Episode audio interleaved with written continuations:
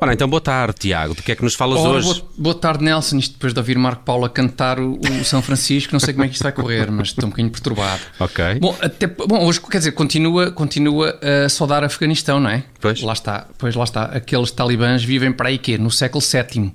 E, e, portanto, regem-se por um calendário diferente do nosso. Pois é. Ni- Mas- Ninguém os avisou que, que isto é suposto ser a silly season, não é? Pois era. Seria a altura dos temas ligeirinhos, descontraídos, de verão. Certo, certo. Se bem que também deves ter visto aqueles talibãs a divertirem-se em Cabul numa espécie de parque de diversões. Vi, sim, senhora. isso? Estavam Pois. a andar em carrinhos de choque, não era?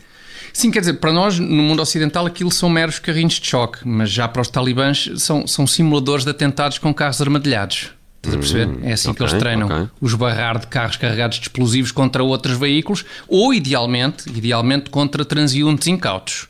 É nos carrinhos de choque, aquilo é uma espécie de simulador. Bem, a- ainda assim, eh, alguma comunicação social faz eco da suposta vontade dos talibãs em negociar, não é? Nomeadamente através sim. daquele que é o seu diplomata-mor, um tal de Abdul Ghani Baradar.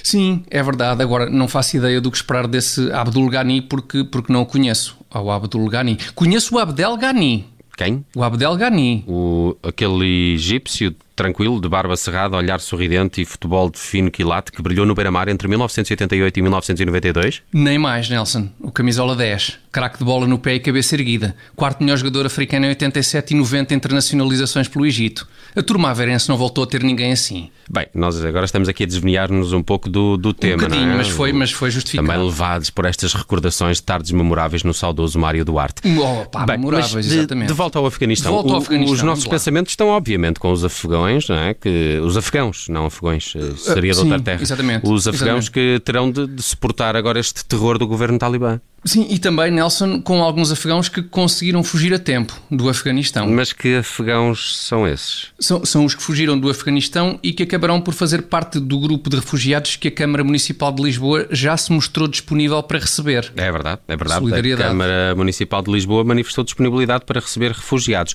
no âmbito da operação da União Europeia e da NATO para proteger os cidadãos do, do país. Correto, está tudo acertado. Entre Fernando Medina, a União Europeia, a NATO e os talibãs.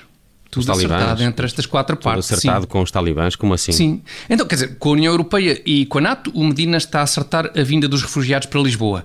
Com os talibãs, está a trocar contactos para depois denunciar os refugiados afegãos que se manifestarem em Lisboa contra o novo regime do seu país. Por esta altura, já o Medina deve ter aceitado o pedido de amizade do tal Abdul Ghani no Face. Pois, Eu digo Face porque, porque sou, porque sou moderno. Também gosto.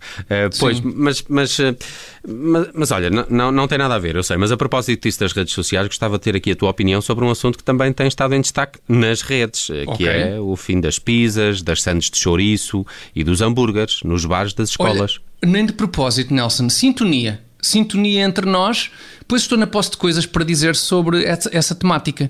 Nomeadamente, Nelson, que esta proibição da venda de pizzas, sandes de chouriço e hambúrgueres nos bares das escolas, epá, trata-se de um caso escandaloso de racismo alimentar. Racismo, Racismo alimentar. alimentar. Epá, Exatamente. confesso que nunca tinha ouvido falar de tal coisa. Racismo alimentar, Nelson. Estamos na presença de racismo alimentar quando alguém julga um alimento não pelo conteúdo da sua composição nutricional, mas pela forma como é apresentado, não é? Mas porquê que raio há de ser proibido vender, por exemplo, um hambúrguer numa escola? Quer dizer, um daqueles tradicionais bifes sola de sapato, daqueles que parecem da testa do boi, cheios de nervos, tudo bem. Pode vender-se à vontade. Um hambúrguer de carne wagyu, preparado pelo chefe Avilés, stop! Proibido, fora da escola, longe da criançada. É que não faz qualquer sentido. Não faz nenhum sim, sentido. de- desse ponto de vista, até tenho que te dar razão. Oh Nelson, isto é pura discriminação contra a carne em forma de disco. E ainda por cima nós apreciamos xixa e discos. Portanto, é uma questão que nos cala fundo. É pá, sem É dúvida. sim. duplamente, isto é duplamente revoltante. Aí estou contigo. Não, e, e mais, e baralham os putos com isto, Nelson. Com isto destas, destas proibições. Olha outra, por exemplo. Os miúdos vão ao bar da escola e snacks com ácidos gordos trans nem vê-los. A seguir, vão para a aula de cidadania e desenvolvimento aprender que tudo o que é trans é extremamente cool. Isto baralha os putos, pá. Então, afinal, é tran- é tran- como é que é? Assim não se percebe, pá. Como é que se fica em termos dos trans? E de maneira que, no fundo, é muito isto.